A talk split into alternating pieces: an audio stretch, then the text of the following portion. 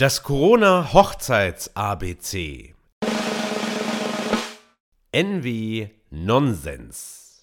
Eigentlich wollte ich heute über die seltsame Spezies der Nacktnasen und ihre Niesscham sprechen. Ganz im Stil von Bernhard Jimex Tierleben, mit dem ich aufgewachsen bin. Und natürlich unter besonderer Betrachtung der Steinlaus. Loriot lässt grüßen. Aber aus aktuellem Anlass heißt es nun mein Name ist Tobias Höhn. Ich bin freier Redner.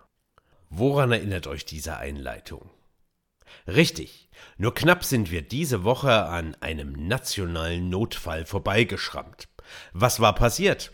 53 deutsche Schauspieler haben 53 Videos veröffentlicht, um aufmerksam zu machen auf ja, worauf eigentlich? Egal, alles in allem eine große Narretei, Nonsens. Und nicht wenige dieser Schauspieler haben keine 24 Stunden später die Notbremse gezogen und ihren Beitrag unter Hashtag alles dicht machen wieder aus dem Netz genommen. Das war wohl nix. Auf der Bühne und vor der Kamera gefeiert wird ihnen nun Niedertracht vorgeworfen mit ihrem Narrativ Nährboden für jene zu sein, mit denen sie partout nichts zu tun haben wollen. Ein Verstoß gegen die Netiquette oder haben sich die Granden des deutschen Films doch geistig nackig gemacht? Nun ja, zuerst einmal haben sie wohl vorgeschriebene Texte vor der Kamera umgesetzt. Business as usual. Soll ihnen ja keiner vorwerfen, sie wären in dieser Pandemie Nichtstuer. Und es ist immer besser, Haltung zu zeigen, als sich neutral durchzuwursteln. Und Aufmerksamkeit bekommt man nicht mit einem normgerechten Talkshow-Einsatz. Das Rampenlicht in allen Medien ist ihnen nunmehr gewiss.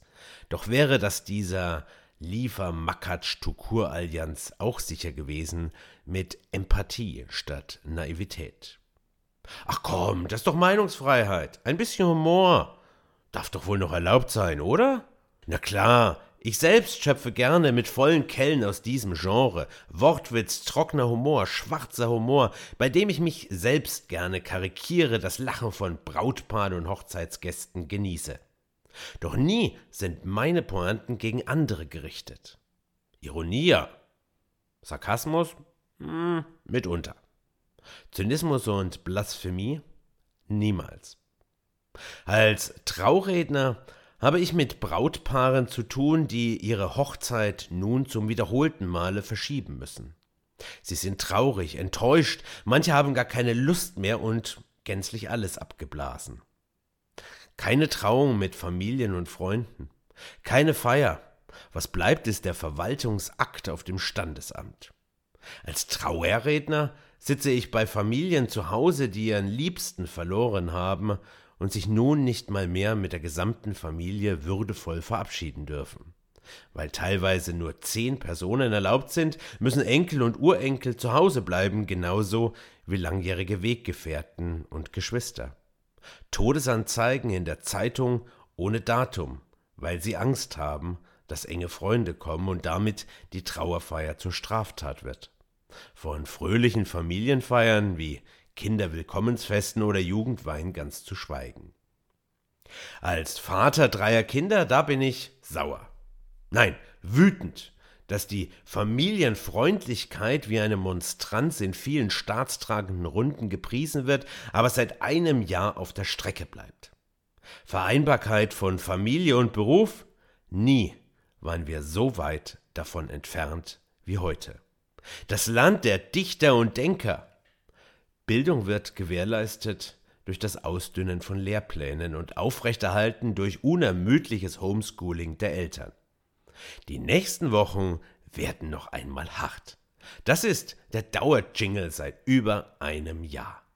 Und als Ehemann, ja, wir bräuchten auch mal wieder Zeit füreinander.